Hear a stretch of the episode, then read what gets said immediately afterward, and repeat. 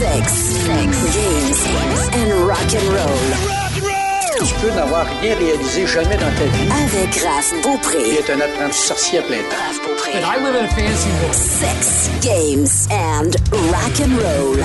Merci d'avoir téléchargé cet épisode de Sex Games and Rock and Roll. Je commence ça sec parce que vous l'avez déjà entendu, ce collaborateur-là, Jason Saint-Amand. Coucou. Bonjour, bonjour.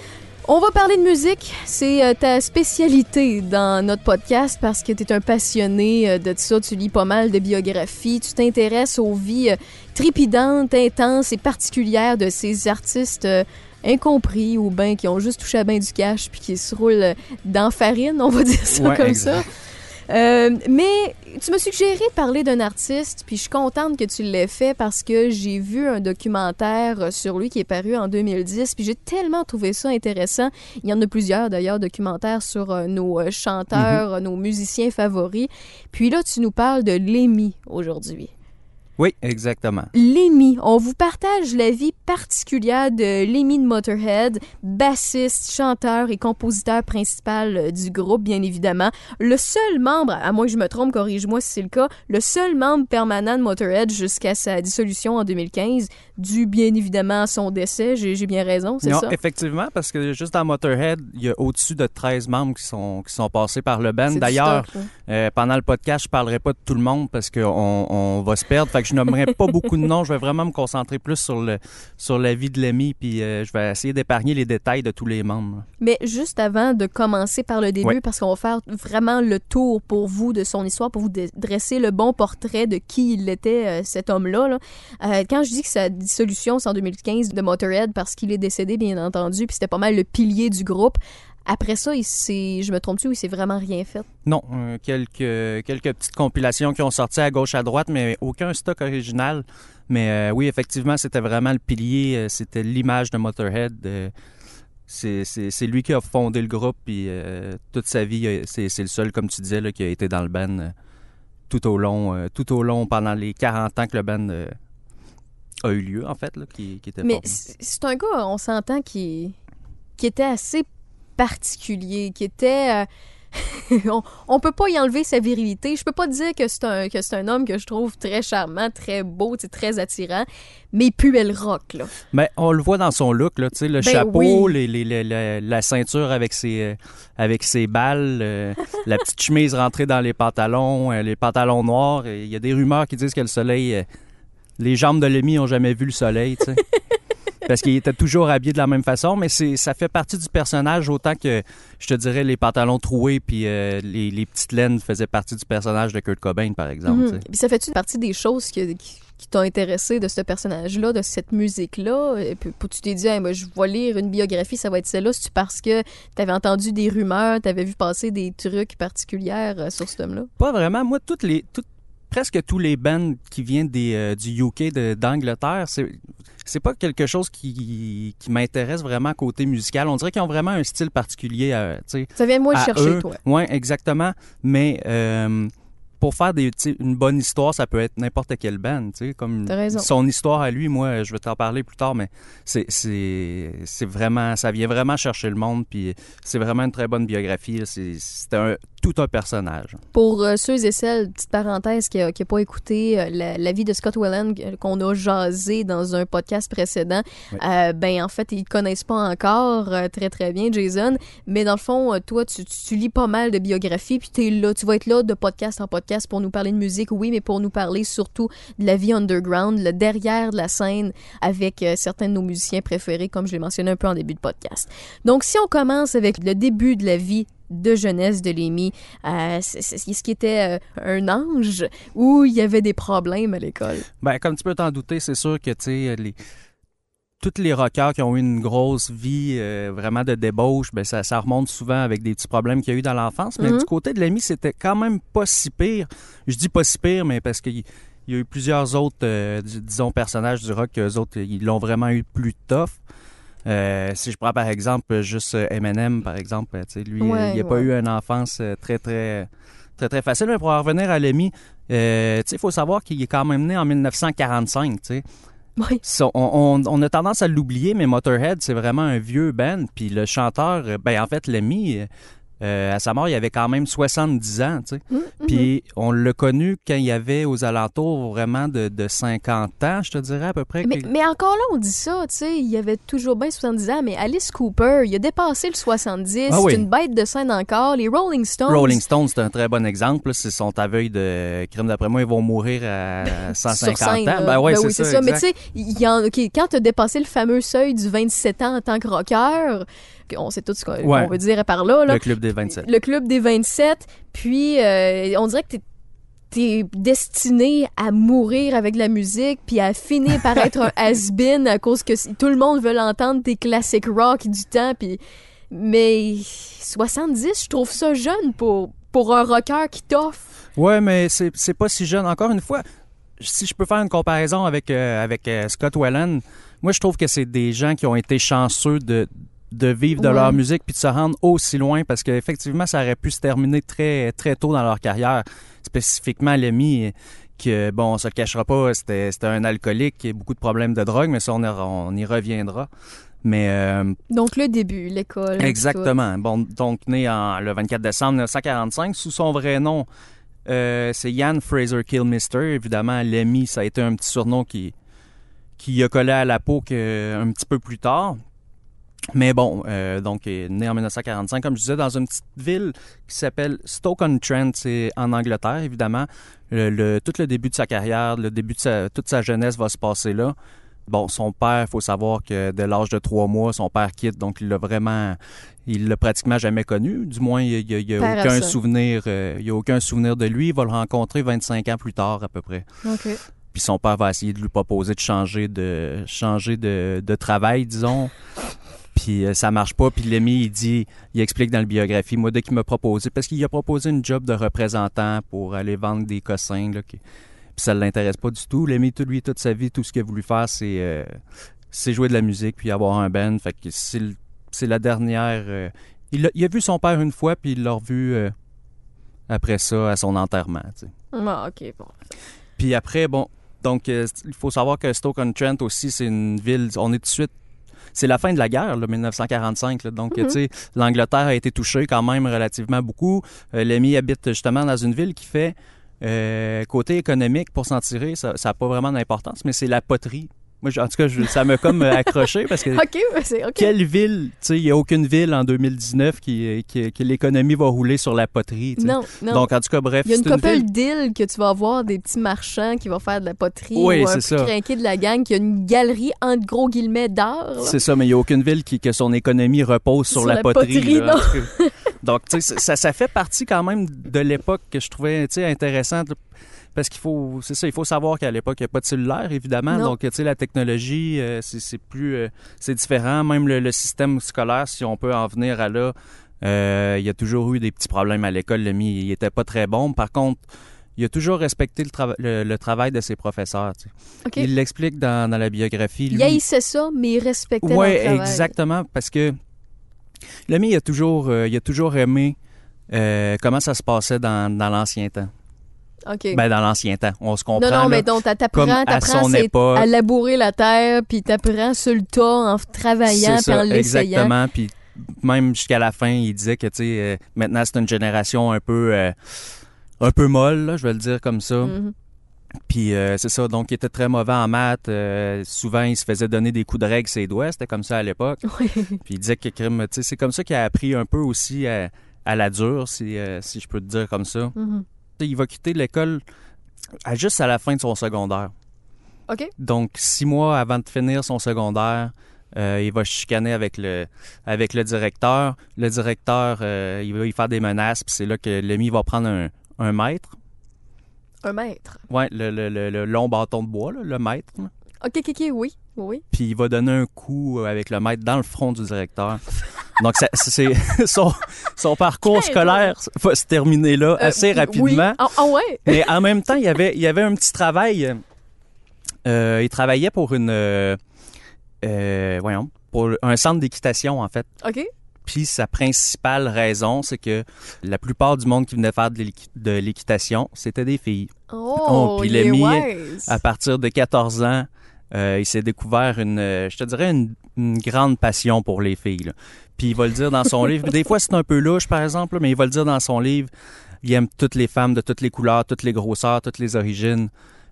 Peu importe. euh, Il aime, il aime pas juste les femmes. Il est stra- straight to the point. Il aime les vagins. Ah oui, oui, oui, oui. On va faire ça simple. Il Ouais, aime ouais, les vagins. Effectivement. Puis des fois, c'est un peu louche. Là. Des fois, il, il écrit dans le livre qu'il se retrouve avec. euh, il est rendu à 30 ans, puis il se retrouve avec des femmes de 16 ans. C'est, une obsession, finalement. Ouais, ouais, c'est ça, vraiment. Là, mais, Mais assumé, parce qu'il dit ouvertement. il dit très. Oh oui, très ouvertement. Puis d'ailleurs, quand il parle des femmes dans le livre, il, il, il appelle tout le temps ces birds. Donc, ces Little oiseaux. Birds? Mais au début, parce qu'il commence assez rapidement, le livre commence assez rapidement avec ça, avec euh, son obsession pour les femmes, pour la sexualité en général. Puis ça fait un peu bizarre parce que tu commences à lire, c'est quoi bird? Pourquoi il parle d'oiseaux? tu sais? Puis Il l'explique jamais, là.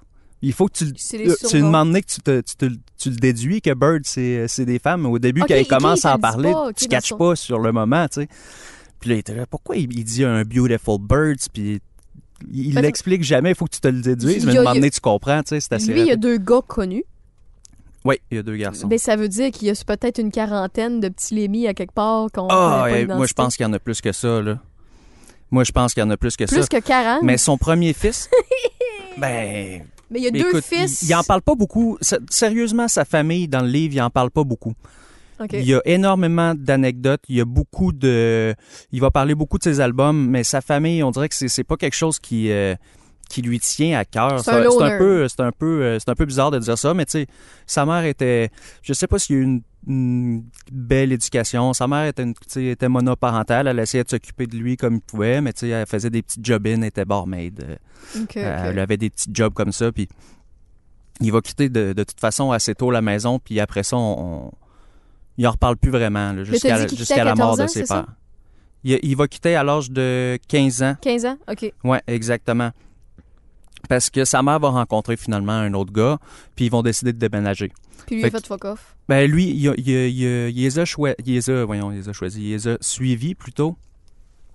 Mais ça n'a pas été trop long qu'il ait quitté tout de suite après euh, sa, sa petite euh, mésaventure à l'école avec euh, son directeur.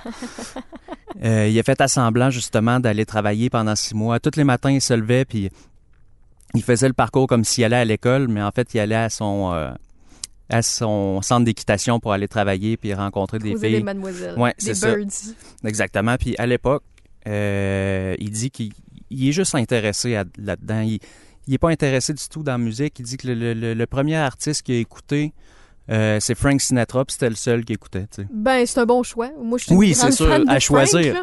À, à choisir. À choisir, il il y avait du goût. oui, c'est ça, exactement. Puis à ce moment-là, il va s'acheter une guitare. D'après toi, pourquoi il s'achète une guitare?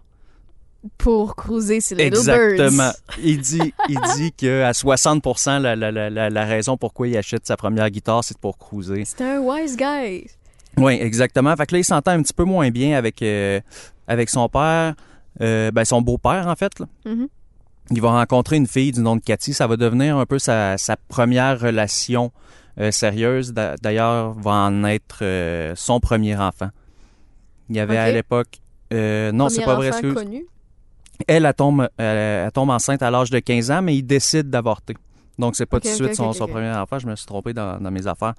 Mais euh, crime à 15 ans, c'est quand même assez de bonheur. C'est très tôt.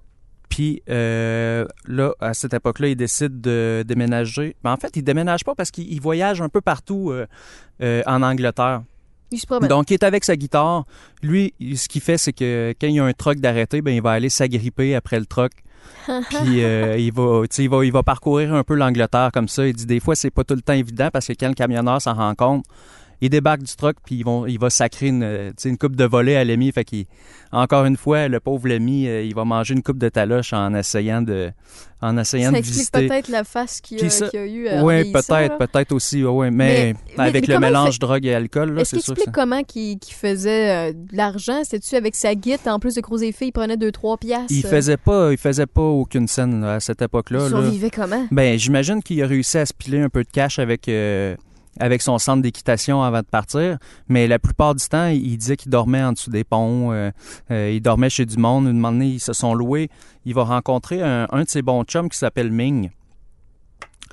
Puis euh, avec Ming, il va habiter dans un appartement parce qu'à un moment donné, il a besoin d'un peu de stabilité, tu sais. Ouais, ouais, ouais. Puis, mais il- a tout le temps eu un grand cœur, puis à chaque personne qu'il rencontrait, puis tu sais, mettons, tu rencontres, s'il vit dans la rue, puis euh, il y a une personne qui vient de l'aider, ben il disait, ben viens à mon appartement, viens habiter avec moi. Se sont ramassés 36 dans un, dans un petit logement. Genre un 2, Une 3 et demi? Ils disent pas c'était quoi, mais ça devait être à peu près ça. J'imagine peut-être un 3,5. Mais ils, ils spécifient qu'il était 36 dans le logement, puis ils se sont fait sacrer dehors par le propriétaire. On peut comprendre pourquoi, mais c'est parce que la raison principale, c'est que le c'est le propriétaire qui payait le gaz pour, le, pour chauffer le, le logement. Mais à 36, Yo. ça prend, ça prend. Il dit qu'ils se sont montés un bill, quelque chose comme 12 500 euros. Là Wow. que le propriétaire il a dû euh, il a dû payer de sa propre poche fait que un moment donné ben se sont toutes faites euh, se sont toutes faites kicker dehors Là, on est rendu dans son adolescence. Il y a à peu près quel âge euh, tu commences, tu startes son adolescence à peu près à quand? Ah, ben je te dirais là ça, ça commence à partir de vers 16 ans OK. 15 16 ans euh, c'est là que justement qu'il commence à tourer un peu à, travers le- l'Angleterre. Ben tourer il y a pas il a pas encore de band. Il est tout seul, il est, il alone. ouais exactement. Il est alone avec sa guitare puis ses petits birds qui, qui rencontre une fois de temps en temps. Mais il va voir beaucoup de shows par exemple rendu à cet âge-là. là il, il commence à s'intéresser à s'intéresser un peu euh, un petit peu plus à la musique. Donc, il, par la suite, je- il, est pas, ben, il est pas mal tout seul, mais il y a sûrement l'apparition de ses premiers bands, ses, Oui, ses exactement. premières tournées. Il- qui était-il? Ben, ça, c'est quelque chose qui est assez, euh, qui est assez fascinant de l'ami parce que souvent, il va aller dans des shows puis il va rencontrer des personnes pas connues à l'époque, mais qu'aujourd'hui sont hyper connues. Puis c'est souvent, comme je te dis, il rencontre plein de monde qui sont pas connus. Puis aujourd'hui, ben, c'est des légendes vivantes. Une moment donné, il s'en va dans un show. Euh, Il y a trois gars qui sont sur stage, dont un gars qui s'appelle John Lord. Je sais pas si John Lord te dit quelque chose. Oh, oui, oui, oui. C'est le claviériste de Deep Purple. Puis les deux autres, qui. là. deux autres personnes, euh, c'est Hartwood puis Ron Wood. Ron. Wood, qui est le, le, le bassiste de Rolling Stone. Mhm. Fait que quand même... euh, Pas n'importe qui, là. non, c'est ça, effectivement. Puis là, ils vont commencer à jaser un peu. Puis euh, c'est comme ça que Lemmy va s'intéresser de plus en plus à la musique. Puis il va vouloir euh, embarquer dans un band. Mais ses débuts sont, sont extrêmement difficiles. Il change d'un band comme il va changer de, de, de, de paire de pantalons, tu sais, il va changer de chemise, je veux dire. Un peu comme avec ses Birds. Oui, exactement. C'était un Puis gars qui, a- puis qui il aimait cherche- essayer, mais qui aimait pas rester stable nécessairement. Il cherche beaucoup aussi dans ses euh, dans son style musical. Autant il va avoir un band que ça va être du blues. Euh, il va changer de band après ça. Il va faire un band de euh, ça va être juste des covers. Il va avoir un band aussi de moment donné que c'est seulement instrumental. Euh, je te dis, avant qu- que ça arrive à son premier vrai band, entre parenthèses, que ça a commencé à marcher, il skip après, il fait à peu près 5 à 6 bands là, dans lesquels il va jouer euh, de la guitare. Mais il chantait pas encore nécessairement. Euh, non, Non. pas encore. Jusqu'en 1965, où ce que je te disais qu'il va commencer, il va former son premier vrai band après une audition. Euh, il a vu une petite annonce dans le journal qu'il cherchait un guitariste, fait qu'il s'en va là.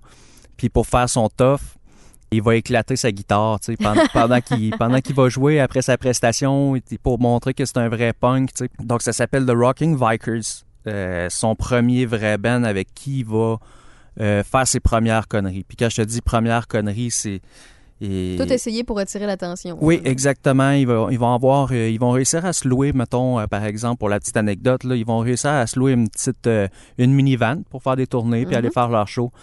Puis euh, ils se donnent des défis. Un des défis, une moment donné, qu'il il demande au chauffeur, euh, t'es pas game de prendre, le, prendre la vanne puis aller dans crasher dans un, dans un magasin de mariage, tu sais. Puis le chauffeur dit, ah ouais, pas game. Ils ont parfait. choisi leur cible. Ah ouais, mais c'est toutes des affaires comme ça. Puis souvent, il va se plaindre que la police est toujours après lui. Ben oui, il Mais- la cherche pas mal. mais c'est ça. Puis tu sais, l'ami, il a toujours été un petit côté punk euh, anarchiste, je te dirais. Puis il, il va se plaindre souvent dans son livre qu'il y a des problèmes avec ses labels. Puis on dirait qu'il il essaye de. De se défendre en disant Ouais, que c'est pas de sa faute, c'est juste exact, correct. exact. Puis tu sais, on dirait que c'est la faute à tout le Il monde. banalise ce qu'il fait. C'est ça, on dirait oh, que c'est de la faute à tout le monde, mais que finalement, quand tu regardes ce qu'il fait, tu te dis que mais, il, il a quand même été chanceux pas avoir fait tant de prison que ça, tu sais, euh, euh, dans sa vie. Donc, il est avec son premier band à cette époque-là, Rappelle-nous le nom. Rocking Vikers. OK. Puis euh, c'est là que va arriver son premier fils. Je me suis trompé tantôt. Là. Il va mettre enfin enceinte euh, euh, sa nouvelle petite copine, que ça durera pas plus que quelques mois, encore une fois. De là va naître son fils Paul, mais il va quitter. Elle va le quitter assez, assez tôt, puis elle va partir avec l'enfant, puis il va, le, il va le revoir quelques années plus tard, quand il va être en âge d'avoir un appartement, puis son fils va venir lui demander de l'argent, puis il dit il explique dans, dans le livre que son fils est exactement comme lui, euh, un peu crosseur sur les bords.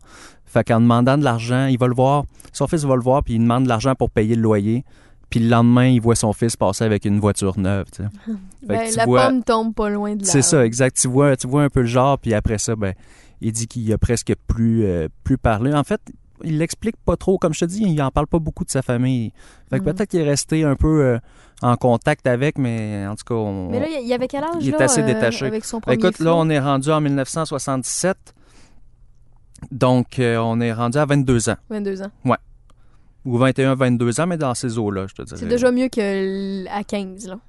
Quand, quand il a fait avorter sa, sa copine de l'époque. C'est ça, ouais. Un petit peu mieux, mais même à, là, même à ça, il, il a quand même quitté son fils. euh, Ouais, non, c'est ça. Il n'y avait pas, il avait pas les, les- les moyens de subvenir aux besoins d'un enfant. Fait que bref, il a, il a eu du fun avec Rocking Vikers, mais un jour, il décide que c'est terminé. C'est lui qui décide, il s'en va. C'est lui qui décide parce qu'il il- il a pris goût vraiment à la tournée, puis euh, Mm. là, il commence à être vraiment dans le beat de, musical, puis il veut, il veut, je pense qu'il commence à penser à en faire une carrière. C'est pourquoi d'ailleurs il va commencer, il, ben, il va, comm- il va déménager en Angleterre, Euh, Ouais. pas en Angleterre, excuse-moi, à Londres. Mhm. Il est, il est déjà en Angleterre. Puis il va jouer pour un certain euh, Jimi Hendrix. Il Ah. va être Rudy pour lui, donc c'est lui qui va s'occuper de ses guitares. Il va faire quelque chose aussi on stage avec. Puis pendant cette période-là, c'est là qu'il va découvrir le speed, l'acide. Coucou. C'est évidemment quand tu, quand tu fais des tournées Hello, avec euh, Jimi Hendrix, euh, Ouais, non, c'est la folie, là. Rock Fait- and roll. c'est là qu'il va vraiment tomber un petit peu plus dans la drogue. Fait que, le- comme je disais, le speed puis le l'acide, puis ce qu'il aime de l'acide, évidemment, ben, c'est les orgasmes. C'est ça qui fait euh, continuer à faire. être accro au sexe. C'est ça, exact. J'ai trouvé ça super bon comme.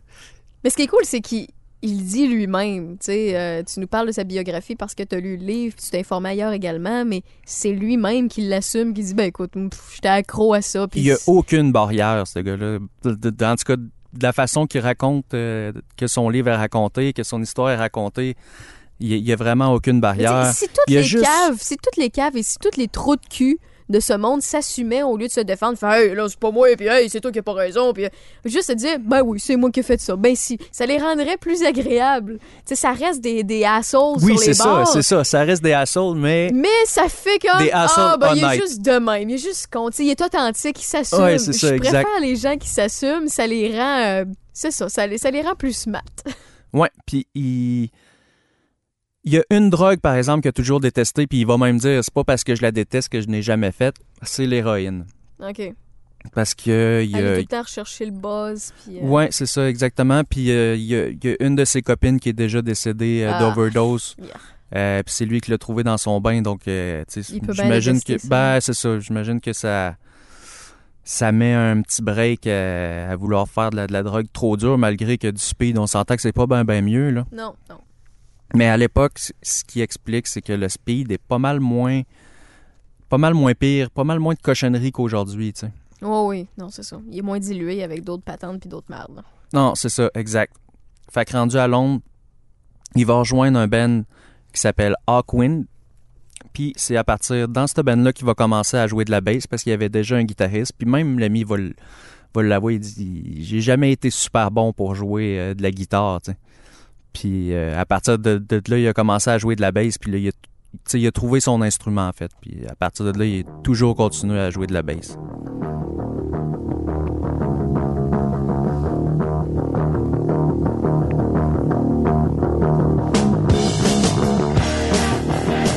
Moi, tu veux me charmer, là. Tu, m- Ouais. tu m'amènes. Tu, tu me dis que t'es bassiste. Là. Je sais qu'il y en a qui tripent ces chanteurs. Il y en a Ah qui ouais, trippent ok. sur les guitaristes. Je- puis Il y en a qui c'est- ils ont une obsession pour les drummers. Moi, c'est les bassistes. Bassiste chanteur ou juste, Juste bassiste en bassistes. général? Ah, ils ont tout le temps du swag. Ah ouais. Goes up like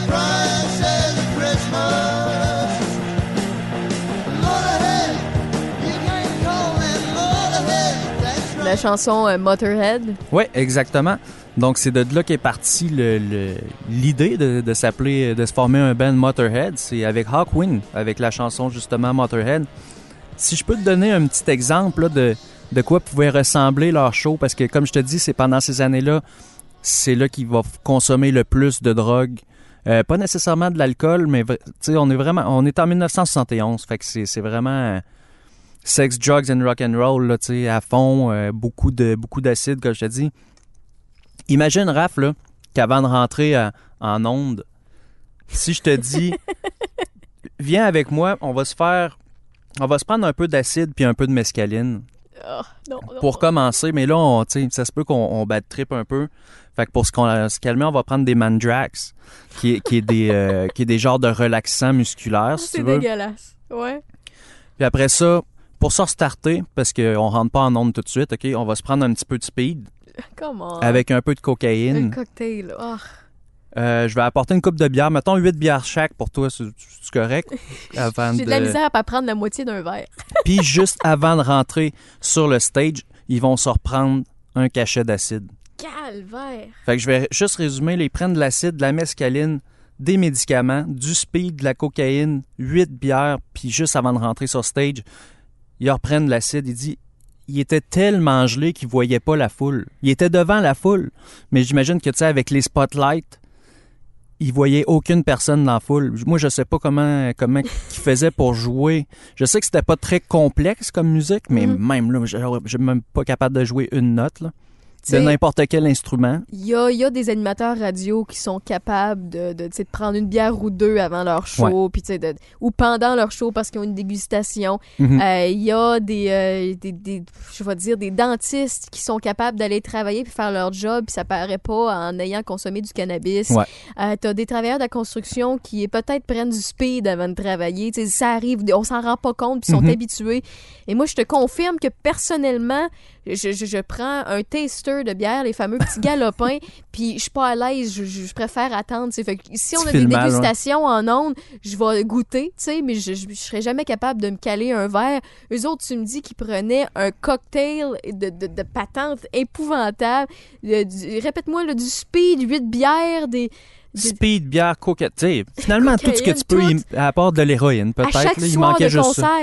À chaque soir de concert. Ça, ben, il- dit que ça, c'est un, un bon exemple de, de ce qu'il pouvait euh, consommer régulièrement. là. Calvaire. Fait que tout leur argent, ou presque, qu'ils faisaient avec, euh, avec la musique. Puis là, il faut, faut se dire qu'à cette époque-là, il était pas encore super connu. là. Il commençait, tu sais, il était connu un peu dans, sur la scène underground, je te dirais. Mhm. Puis euh, légèrement en Angleterre. Puis, euh, mais non, c'est ça. C'est, moi, c'est une- Quand j'ai lu ce passage-là, je l'ai, tout de suite noté. J'ai dit ça, ça se peut quasiment pas. J'imaginais même pas de faire une activité banale comme euh, aller me coucher après avoir consommé tout ça. Je pense que je serais pas capable. C'est énorme, là. Donc, Hawkwind, Oui. son premier vrai ben, entre guillemets, Oui. euh, ça a pris fin en... Ben, j'ai lu un peu, je veux pas, là, je Ouais. fais pas semblant d'être une pro comme toi, là. Ça a pris fin en 75, après une, arrest- une arrestation de l'EMI à la frontière Eh, canadienne. Conte-moi donc ça.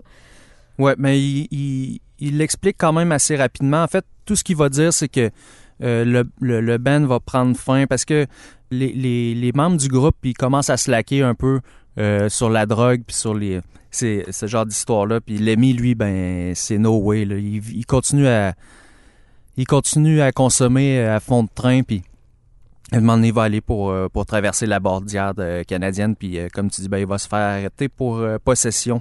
Puis ça, c'est... Ouais, c'est On ça. dit pas Puis- c'est quel en particulier, ça doit être un melting pot encore. ah, ça, je pense que c'est méthamphétamine, si je me souviens bien. Donc du speed, encore une fois.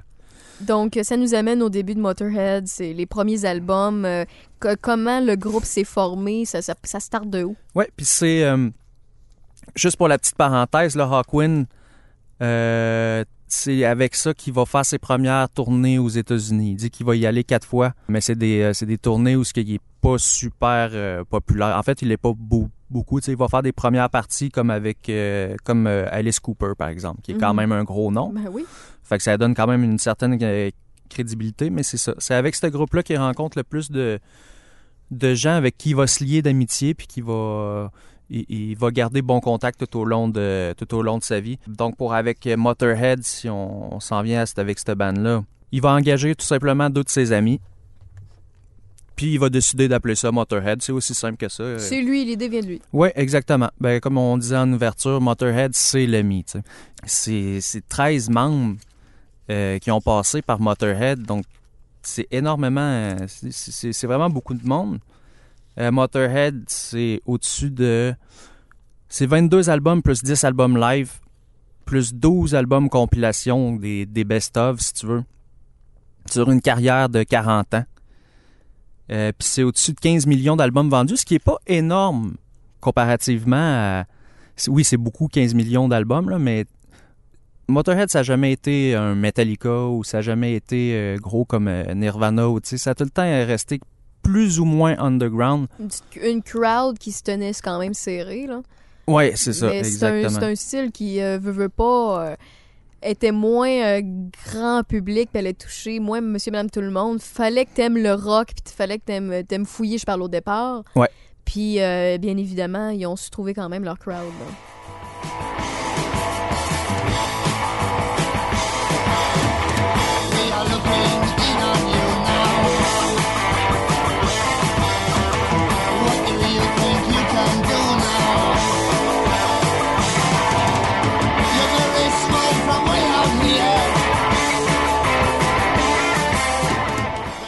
Explique-nous, c'est quoi qu'on écoute? C'est la pièce The Watcher qui se retrouve sur le premier album de Motorhead qui est sorti en 1977. Give you a chance to do the right thing. Ça sonne, ça sonne. J'ai tout le temps aimé la, la voix rauque qu'il y avait, la voix particulière. Je, je sais pas si rauque est le bon terme, là. Mais, euh, Mais ils ont un style vraiment particulier, puis c'est un style. Il y a des, euh, des critiques qui vont dire que c'est un blues sur le speed. c'est une belle description, j'aime Oui, ça. c'est ça, exact. Ouais, ouais, j'aime ça. Puis il y a beaucoup de, de personnes qui disent que c'est du métal. L'ami, il a jamais, euh, il a jamais tripé sur. euh, L'idée que ce soit ça. Non, c'est ça. Lui, il disait que c'était du rock and roll, puis du rock and roll puissant, puis bon, c'est son choix en fait là. Ben, la définition qui nous plaît rendue là. C'est euh, ça. Mais ça, c'est sur l'album, euh, justement, Motorhead, qui est euh, sorti en 1977. Puis il y a eu beaucoup. Ils ont été chanceux, quand même, entre parenthèses, de le sortir, cet album-là. Parce que c'est le début euh, de leur longue chicane avec les labels. là. OK. Puis au début, ben, c'est des labels euh, d'Angleterre uniquement. Ça va prendre beaucoup de temps avant qu'ils décrochent un contrat euh, avec un label, un gros label américain. Donc c'est plus des petits labels qui ont pas nécessairement tout le temps les moyens de sortir des albums. Puis là, ils avaient signé avec un label, je l'ai pas noté, mais ils ont signé avec un label. Ils se sont chicanés, mais ils avaient déjà tout booké, tout enregistré leur tune pour cet album-là, pour cet album-là, mais ils n'ont pas pu le sortir finalement. Fait il a fallu qu'ils attendent justement en 1967 parce que euh, Motorhead s'est formé en 1975. Fait que t'as quand même deux ans où ils n'ont pas sorti un seul album. C'est vrai, c'est quand même euh, long. D'habitude, juste- aux 2-3 ans, Ouais. les artistes sortent un nouvel album. C'est ça, exact. Fait que là, ça, ça a fait comme un petit conflit. Ils ont fallu qu'ils enregistrent l'album. Il y avait juste l'argent puis le temps nécessaire pour l'enregistrer. Ils l'ont enregistré en 48 heures. L'album au complet. Ce qui est euh, assez rapide pour enregistrer un album. Là. Normalement, il y a des artistes qui vont enregistrer leur album sur plusieurs mois, plusieurs semaines, Mm. plusieurs mois. Eux autres, ils l'ont enregistré en 48 heures, évidemment. Ben gelé toute la gang. Tous les musiciens, il n'y en a pas un qui a dormi pour avoir le temps de tout mixer puis tout enregistrer ce qu'il y avait à faire. Puis euh, après, ben, s'ensuit comme d'habitude une petite tournée euh, bien sympathique. Juste avant de commencer leur tournée, leur drummer s'est battu dans un bar après, après un show avec quelqu'un. Il a frappé quelqu'un au visage, il s'est cassé la main. Donc il a fallu qu'ils fassent leur tournée avec leur drummer, avec la main cassée.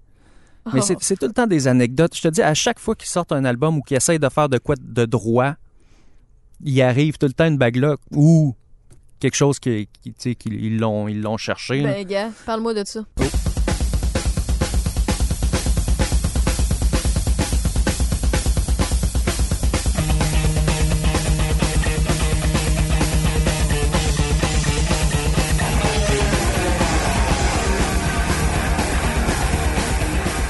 Qu'est-ce qu'on écoute? C'est la pièce Overkill qui est sortie sur l'album euh, du même nom, donc Overkill, le deuxième album qui sort en 1979. Can't believe it, screaming with the crowd. Don't shred it, get it back to you. Encore une fois, j'aime beaucoup trop sa voix. Moi, je triple. Je sais qu'il y en a qui ont de la misère avec Motorhead. Ouais. Puis que ça. Où, où le goût d'écouter leur musique est venu beaucoup plus tard.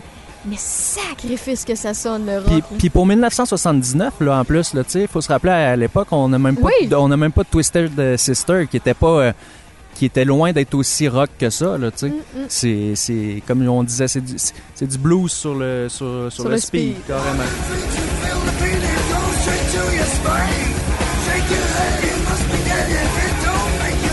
Hey, je te pose une question de même, parce que je sais pas si suis je suis sûrement pas la première qui le remarque ou qui se pose des questions, mais j'ai jamais vraiment fait de recherche là-dessus.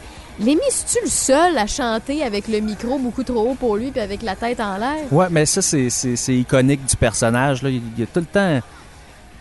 Il y a toujours du monde qui vont avoir soit une façon de tenir la guitare. euh, lui, c'était son micro, vraiment au-dessus de, de- de son visage, avec la tête, comme tu dis, relevée vers le ciel. Puis il va chanter de, à, à plein poumon, puis il va faire ça. C'était pour mieux crier ou c'était juste pour se donner du style? C'était. Ben, moi, je pense que c'est. Il, l'explique pas dans le livre, mais je pense que c'était parce que sa, sa voix sortait mieux comme ça, je crois. Là. À moins que c'était vraiment pour. Ah ouais? Ben, me semble là, à moins que c'était pour se donner Ben, du style, mais. Mais il me semble que euh, ben, ça fait longtemps que j'ai écouté le doc- documentaire que j'ai parlé en début de podcast, là, euh, qui est sorti en 2010. Si j'ai bien compris, c'était pour mieux crier. Euh, Ouais, c'était c'est pour ça. mieux C'est euh, pour sa voix, j'imagine. sa voix particulière. Il y a un autre truc qu'il fait aussi très régulièrement là, à la fin de ses spectacles. Pratiquement à la fin de tous ses spectacles, il va prendre sa bass, euh, qui va la monter comme si c'était un gun ou une mitraillette, Ouais, puis ouais, il va vrai. mitrailler le monde comme ça. Ben, il faut. Ça, c'est vrai, on ne l'a pas expliqué, mais tous ces spectacles sont, sont plutôt vraiment beaucoup théâtrales. Euh, beaucoup de drapeaux, de, tout ce qui est, qui est histoire avec la Deuxième Guerre mondiale. Ben, il est né là-dedans. Il est né un peu là-dedans, c'est sûr. Fait que ça l'a toujours passionné. Ben, ce qu'on voyait dans le documentaire, euh, Oui. écoute, euh, c'est. euh, puis tu vas me confirmer avec la biographie, parce que je pense que toi, t'as pas vu le documentaire, mais moi, j'ai pas lu la biographie. Je l'ai pas vu encore, mais c'est sûr et certain que je vais le regarder. C'est sur ta to-do list. Puis d'ailleurs, je Ouais. vous le conseille, là. Euh, c'est sûrement commentable sur les Amazones de ce monde en deux, trois clics. C'est sa fascination pour toutes les. euh, comment je pourrais dire ça? Toutes les, différentes armées, euh, les euh, di- différents. Les Euh, artefacts? Les, les- oui, mais c'est ça. Ben, en fait, tout ce, qui, est- ce qui- tout ce qui est arrivé au niveau de la guerre, il aime beaucoup les problèmes mondiaux, lire là-dessus, puis Mhm. euh, ramasser une il y, il avait une, il y a une collection de poignards. Ouais, Il exact. y a des, des objets nazis. euh, il y a beaucoup de trucs. Je te dirais, c'est proche. euh, tu sais, c'est un collectionneur, mais quand on voit son appartement, parce qu'on le voit Ouais. jaser dans le documentaire, c'est proche de l'amasseur compulsif, là, du syndrome de Diogène. Tu vois que c'est quelqu'un qui. Écoute, tu vois quelque chose, il y a moyen, il prend, il met sa pile, il sait plus trop c'est où, mais il aime ça. Il y en a deux, trois d'accrochés, c'est clean, mais il y en a, il y en a, il y en a, il y en a, il y en a, il y en a. Il y a vraiment une fascination. Ouais. Je dirais pas que c'est une obsession comme ces Little Birds, là, c'est sur les femmes, mais il adore ça. Non, mais pas loin, je te dirais. C'est vrai que, Ah ouais? parce que oui, il en parle quand même souvent. Puis d'ailleurs, c'est quelque chose pour lequel il se fait reprocher quand la première fois qu'il arrive, parce qu'il va déménager éventuellement aux États-Unis. Polémique. Puis, euh, ouais, c'est ça, exactement. Le monde le trouve un peu bizarre. Le gars qui tout le temps sa drogue, qui habite dans un 2,5 puis euh, qui se lance du- des bouteilles de Jack Daniel comme si c'était de l'eau, Qui collectionne des objets. Qui collectionne de- des poignards. Des poignards puis des objets nazis. Ah oui, c'est ça, avec des Mais objets nazis. À moins que je me trompe, parce que euh, ce qui illustrait dans le documentaire, c'est qu'il y avait une croix qui portait de temps en temps sur scène, puis il y avait des costumes ressemblants à, à des habits de guerre, mais il n'y Ouais. avait pas nécessairement, tu sais, les gros drapeaux nazis. Mettons, exemple, il n'y avait pas un logo repris un peu comme Pink Floyd avec les deux marteaux. Tu sais, il n'y avait pas de, trucs forts qui ressemblaient au nazisme, mais il a fait polémique pareil. Ouais, puis euh, toutes les fois qu'il a essayé de faire quelque chose de, je te dirais, de, de, tu sais, de théâtral, de... Il voulait faire descendre un drum une année, puis ça n'a pas marché pas en tout dans sa tournée. Il a fallu qu'il cancelle ça. Fait qu'à chaque fois qu'il voulait essayer d'avoir sa propre marque de commerce en, tu en, essayant Mhm. un, un genre de coup de théâtre, mais sur scène, ça a rarement fonctionné. Mais pour l'album Overkill, là, je veux juste passer une petite parenthèse parce que moi, c'est celle-là qui me le plus. Ben, plus fait rire, oui, c'est Plus fait rire, c'est sûr, mais en même temps. Plus tu- marqué, là. Ouais, c'est ça, plus marqué. Ils sont en tournée en Finlande. Ils ont un genre de gros autocar de, de tournée. Mhm. Puis c'est l'été, puis il fait chaud, puis ils viennent de finir de faire un spectacle. Mais il fait à peu près comme 30-35 degrés dehors. Puis dans le bus, il n'y a pas d'air climatisé. Puis c'est un bus, ils ont, ils ont de l'air que, ils ont vraiment beaucoup de problèmes avec. euh, ils ont fait une crevaison avec, puis évidemment, c'est un bus, euh, c'est un bus loué, mais avec les assurances, ils se sont rendus compte que si ils brisaient le bus, ben, ils allaient pouvoir avoir de l'argent, mais où? Où qu'ils le faisaient Wow. ou qu'ils le font disparaître. Fait que ce qu'ils vont faire à- tout de suite après le show, ils vont foutre le feu euh, au, euh, au bus de tournée. Ils vont, ils vont le mettre sur le, euh, sur le neutre puis ils vont l'envoyer dans un lac. Suite à Rien à ça, moitié. hein? hey, puis évidemment, tu sais, c'est ça, c'était pas un bon plan. Ils se font pogner tout de suite. Ben, c'est la première fois que Lenny puis euh, puis son, son groupe vont aller faire un peu de un peu de prison, 3-4 jours à l'ombre. Ben, Lémi, c'est faux. Il, il- en avait fait quelques-uns pour s'être fait pogner à la frontière canadienne. C'est vrai, oui, c'est vrai, fait que raison. lui, c'est pas euh, Non, c'est vrai, c'était pas ça. sa première. Mais peut-être pour les autres membres du groupe de Ouais, Motorhead. puis ils ont l'air de s'en foutre, là. Ils expliquent que quand ils sont en tôle, ils, ils- ils rient toute la gang, puis après ça, sont libérés, sont, sont déportés euh, en Angleterre, d'où ils viennent. Mhm. Puis dans l'avion, ben, ils disent qu'ils se saoulent la gueule à la vodka. Il y a un des, un des membres du band qui va vomir sur une passagère. Tu, tu vois qu'ils ils en ont complètement rien à foutre là, de- de- d'avoir fait de la prison ou d'avoir brisé un autocar. Fait que tu me confirmes qu'ils n'ont pas eu leur cash, euh, les assurances. hein, je pense pas. Ça m'étonnerait ben gros, C'est de non? faire de pogner puis faire de la prison. D'après moi, il a perdu beaucoup d'argent euh, comme ça, le petit Lémi. Ouais, ouais, ouais. Écoute, je vois le temps qui file, puis je Ouais. veux vraiment passer sur euh, toutes les infos qu'on Ouais, a ben écoute, si On- tu veux, on... il a sorti un autre album en 1979 qui s'appelle Bomber, qui est son troisième album, qui va se vendre à 250 000 albums après, ce qui est pas énorme.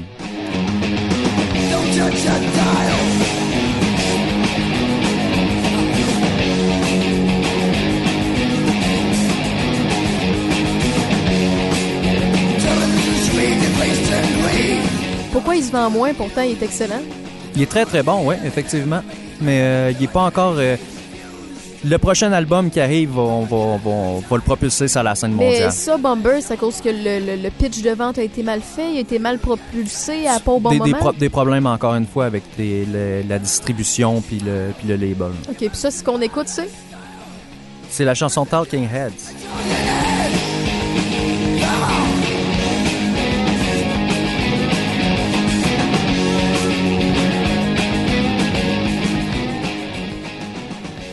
Excellent. Excellent. Puis là, ça nous amène... Au fameux Oh! album de 1980, la chanson la plus connue, celle que je crois que Lemmy déteste le plus. Ben, à force de la chanter, il doit être Le fameux album Ace of Spades avec la tune Ace of Spades que tout le monde connaît.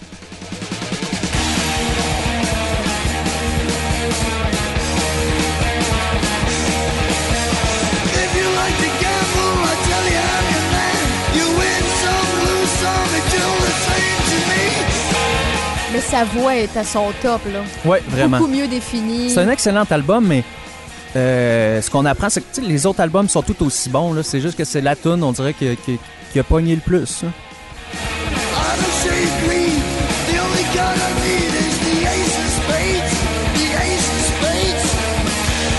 Ben, souvent, c'est le même. Hein? Les artistes composent euh, 15, 20, 30, 50, 70 tunes. Puis la tune qu'ils disent. Hey, ça pognera jamais. Ils ont hésité de la mettre dessus. C'est celle-là qui fait le gros. Puis c'est une tune, celle-là, euh, qui a eu quelques générations parce que, tu sais, comme je dis, ça sort en 1980, mais par la suite, euh, dans le début des années 2000, il y a un petit jeu euh, vidéo assez populaire, Tony Hawk Pro Skater 3. Oui, ben oui. Et la tune est dessus. Donc, euh, ça fait découvrir Motorhead à... Ça a fait découvrir Motorhead à des plus jeunes aussi. Puis pourquoi tu le sais? Parce que t'es un gros fan Ah, de skateboarding. Ouais, ouais, ouais, Parce exactement. que les gens le savent pas, puis là, je vois tes yeux briller.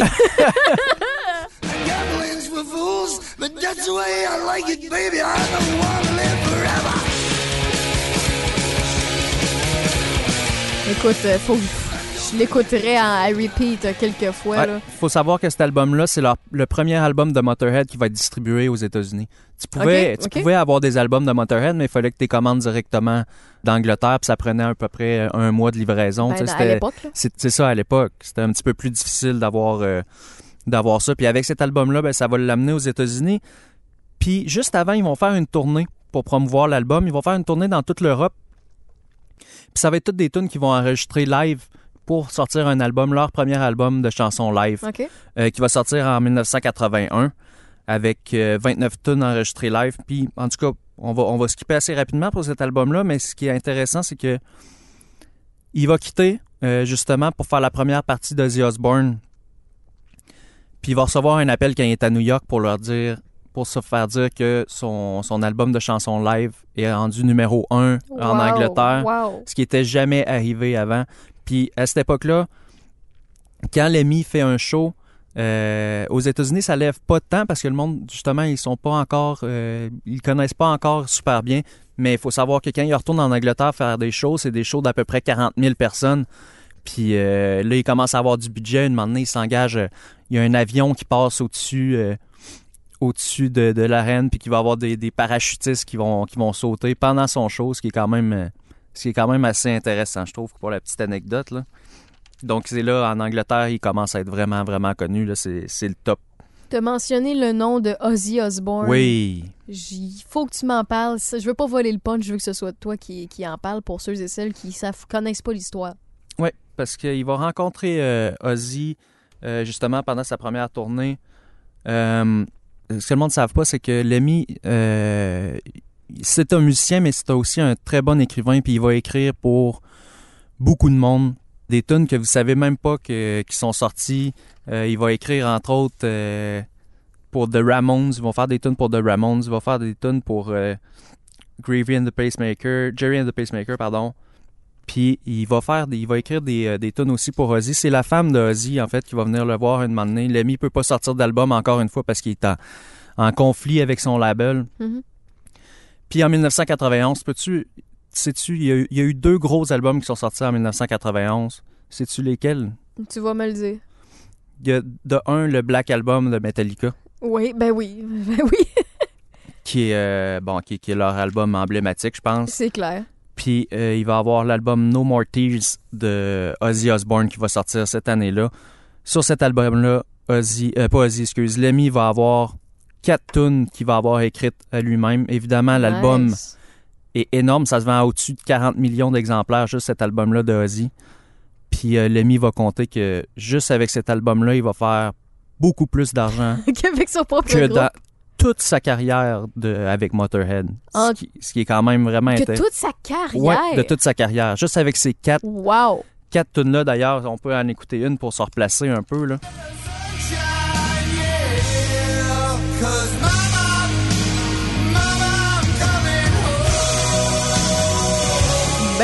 Le petit Lémi derrière ça. C'est lui qui a écrit les paroles.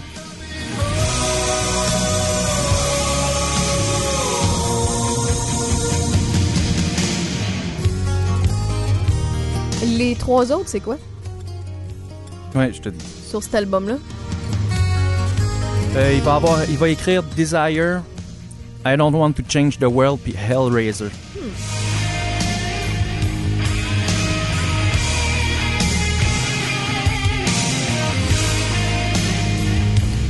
Il y a beaucoup de personnes qui savent pas ce collabo-là. Non, effectivement, puis il y a Puis beaucoup une Puis il dit, il dit dans le livre, parce qu'il il explique quelques, quelques artistes pour lesquels, euh, pour lesquels il, a, il a écrit, mais il dit pas tout. Puis il dit, si vous saviez toutes les chansons qui sont derrière, euh, des gros succès euh, commerciaux, puis que c'est moi qui ai écrit. Là. Mais ils s'en vendent pas. Mais ça a l'air qu'il y, y en a une couple là, comme ça qui, qui serait passée, puis que ça serait Lemmy qui, qui serait derrière l'écriture. Mais de- il a fait. euh, ben, il a tout le temps vécu un peu sa vie simplement. Si tu mets de côté la drogue puis tout, là, puis que oui, c'est un, un, un rocker qui, qui pue le rock sale, là. Ouais. Il- Tu sais, il a tout le temps ou presque vécu. En fait, il a tout le temps vécu dans des appartements, si je me trompe pas. Ouais, Tout le effectivement. temps été dans des appartements, il a tout le temps vécu sa petite vie simple. Il allait euh, au disquaire acheter son propre album, aller acheter des albums des Beatles à côté de Monsieur, Madame, tout le monde. Euh, Le caissier le reconnaissait, le demandait même pas de signer. Il a tout le temps été très simple, très authentique, pas venteur. là. Non, exactement. Puis même avec son crowd, Euh, Il y a un petit gars, un moment donné, qui le suivait partout aux États-Unis. Puis le petit gars, ben, il s'appelle Lars Ulrich, puis c'est le- c'est le drummer de Metallica. Puis il le suivait partout, puis il l'a mis, il le laissait rentrer dans sa chambre d'hôtel. Il Ben, faisait... Ouais, ouais, ouais, il faisait, il buvait ensemble, puis il était super chumé. Puis Lars, faut savoir que c'est un, un fan de musique, puis c'était pas le seul band qui suivait euh, Motorhead, sauf qu'il a dit euh, c'est le seul band qui m'ouvrait ses portes de même, puis qui était aussi authentique avec moi, puis qui me prenait pas pour une sous-merde parce que je suis juste, euh, je suis Un juste un gars. fan, tu sais. Ouais. Puis d'ailleurs, une moment donné, ils vont tellement boire ensemble que Lars va être complètement malade, il va se vomir dessus. Lemmy va avoir la brillante idée de le prendre en photo. Puis il va le mettre sur, euh, à l'intérieur d'une de ses pochettes d'un de ses albums qui va sortir. Nice. Puis pour Lars, il dit c'est la pire photo de moi, mais c'est la plus grande plus consécration que, que je peux avoir. C'est la, la pire, mais la plus belle C'est même ça. temps. Mais là, je veux te skipper parce que je sais que le temps passe. Là. Ouais. Euh, je veux qu'on aille euh, quand il déménage aux États-Unis. Euh, donc, il va sortir une coupe d'albums, une coupe d'autres albums dans les années 80, dans dans les années 80, puis jusqu'à temps qu'on arrive en 1990, puis qu'il décide de s'installer justement à Los Angeles, où est-ce qu'il va signer pour la première fois avec Sony? Ben, je dis pour la première fois qu'il va signer avec Sony, euh, que c'est son plus gros label à date là, pour lequel il va, il va jouer. Puis ça dure quand même bien pendant une dizaine d'années avec ce label-là. Good, good, good. Fait que dans ces dernières années, là, on est Ouais. pas mal rendu là. Les dernières années de Lemmy avant que Parce que ces là, problèmes de santé apparaissent. c'est ça. Là, dans les années 90, ça va quand même bien. Il fait ses, il fait ses shows, il sort quelques albums. Euh, en 1995, Lemmy fête ses 50 ans déjà. Mhm. euh, ça fait quand même un petit bout de temps pour nous autres, mais euh, 95, il avait déjà 50 ans, le, le- le bonhomme. Là. Il y a eu un gros party, Metallica était là, euh, les gars de Kiss étaient là, puis euh, tu sais, il y avait Alice Cooper aussi. Il était vraiment bien entouré, puis le monde du rock euh, adore, euh, adore Lemmy. Donc vraiment, euh, ça a l'air qu'il y a eu vraiment tout un party. Puis il arrive justement. Parce que là, le livre finit un peu comme ça, parce que c'est Lemmy qui l'a écrit, mais dans le livre, il finit, ça finit en 2002. OK. OK? Donc, on n'a pas le reste de l'histoire vraiment. Il est expliqué par la suite par l'auteur. Mhm. Mais euh, sinon, c'est, ça va être ses problèmes de santé qui vont arriver assez rapidement. Mais Quels sont ces problèmes de santé? ben, il va se faire diagnostiquer un cancer de la prostate. Puis avant ça, ben, il y avait des problèmes au cœur, euh, genre arythmie cardiaque un peu, là, ce qui est lié euh, en grande partie à, son, à sa consommation de speed puis de c'est méthamphétamine. Tu Euh, Tu peux pas, tu peux pas consommer autant puis que la patate te lâche pas qu'à m'emmener. Il est déjà chanceux d'avoir vécu plusieurs années sur ce beat-là. Exact. Puis là, il va développer un diabète qui est assez, euh, Ah. qui est assez, euh, comment je pourrais dire, impulsif. Puis ça, pour...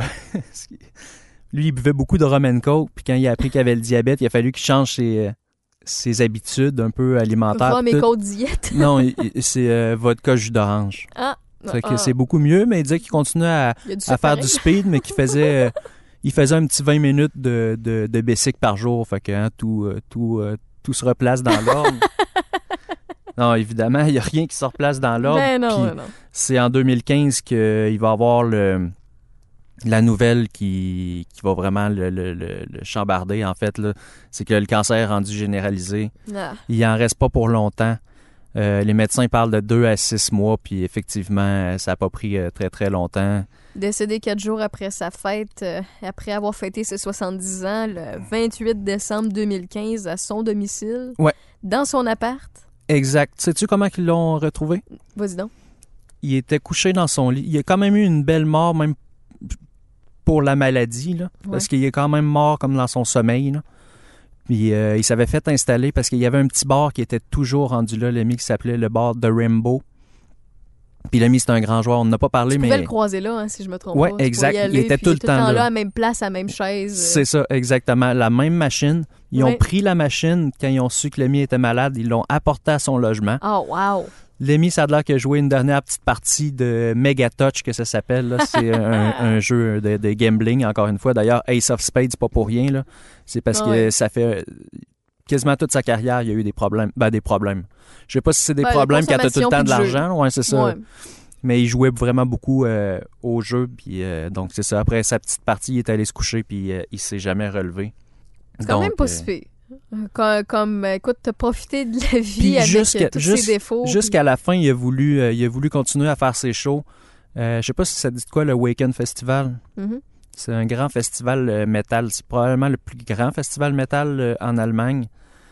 Lemmy était censé prendre un break puis d'arrêter de complètement jouer, mais il a voulu aller faire le festival. Puis malheureusement, il a pas, il a pas fini son, son show parce qu'il était plus capable. Il était trop fatigué, mais il y a eu vraiment un, un- comment je te dirais, un, un- un beau. euh, le public était, était vraiment reconnaissant qu'il soit là. C'était vraiment. Vous pouvez voir, même, je pense, sur YouTube, il y a des images de ça de disponibles. Euh, c'est vraiment touchant, mais, mais voilà, ben, ça finit quand même assez abruptement en 2015, quand même après une vie assez bien remplie de drogue et d'alcool. euh, Et de Little Birds. et de Little Birds, oui, effectivement.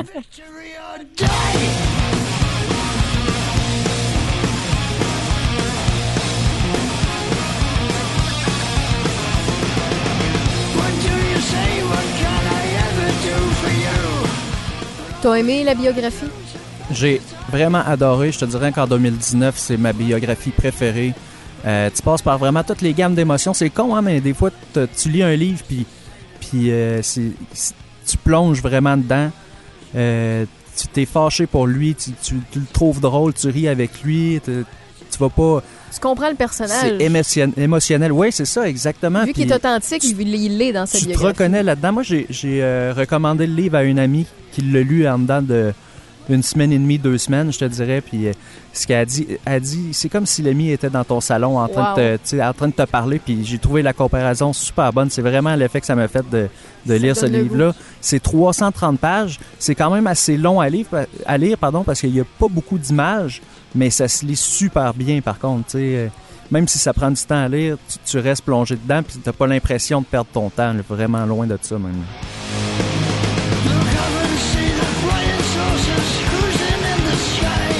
Ça s'appelle comment? Pardon? La biographie s'appelle comment? Euh, White Line Fever. Puis euh, c'est sûr qu'il y a moins de détails, malgré que c'est sorti euh, un peu plus tard. On voit le vieux Lemmy. Euh, moi, Ouais. je vous parle du film, là, du documentaire Lemmy, que j'ai glissé quelques mots tantôt. C'est sorti en 2010. Le nom, je le répète, c'est tout simplement Lemmy. Donc, euh, vous pouvez pas euh, le, le chercher bien bien longtemps. Là-dedans, écoute, il y a des interviews pour les amateurs euh, comme vous avez pas idée.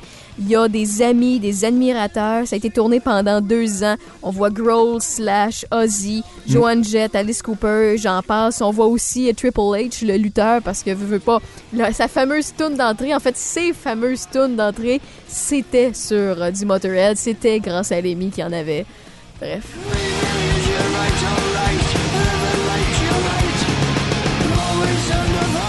C'est un film qui montre euh, l'artiste tel qu'il est, sobrement, au quotidien, dans son appart, avec ses, ses- avec ses poignards pis ses objets nazis.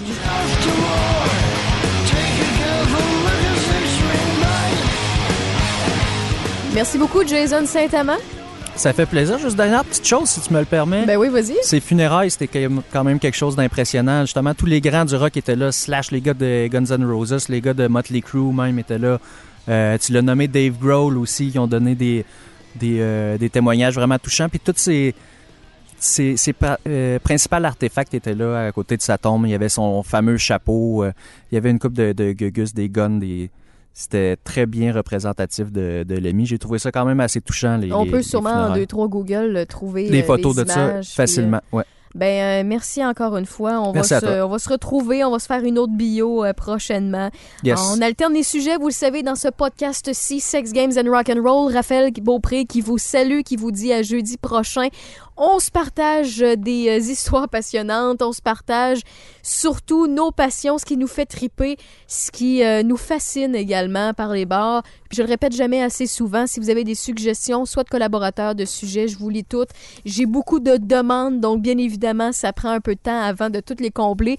Euh, ben oui, je publie un épisode par semaine, donc euh, soyez patients et j'apprécie toujours de recevoir vos commentaires, autant qu'ils soient constructifs, négatifs ou bien tout simplement positifs. Je prends le temps de répondre. Je pense que ceux et celles qui écoutent présentement, qui m'ont déjà écrit, ils savent déjà. Donc c'est sur la page Facebook de Sex Games and Rock and Roll Podcast. Je vous dis bye bye.